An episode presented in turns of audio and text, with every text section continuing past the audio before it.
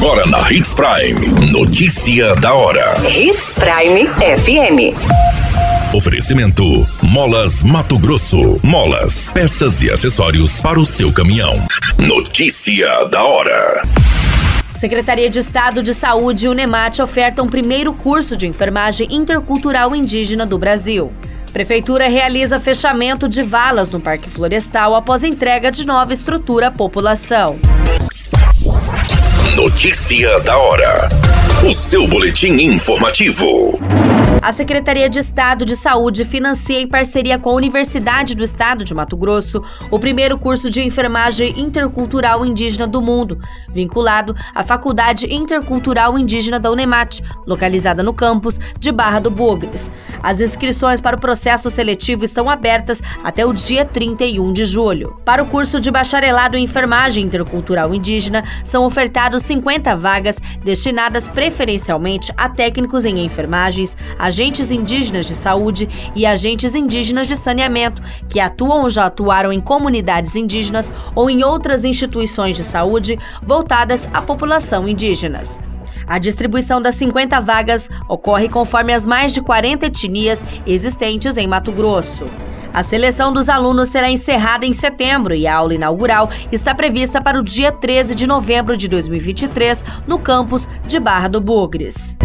Notícia da hora. Na hora de comprar molas, peças e acessórios para a manutenção do seu caminhão, compre na Molas Mato Grosso. As melhores marcas e custo-benefício você encontra aqui.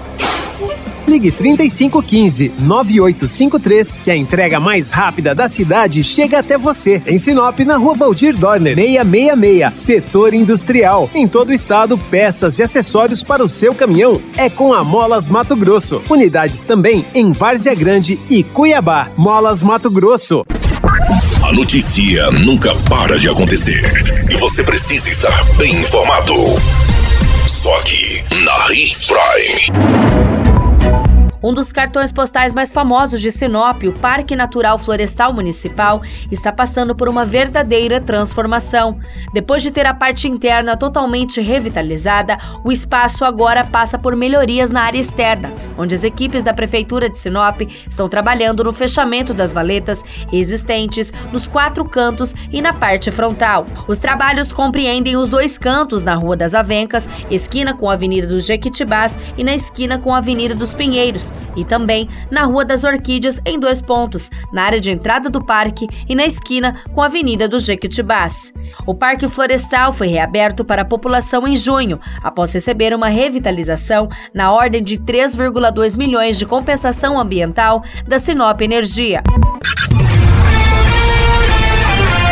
A qualquer minuto, tudo pode mudar. Notícia da hora.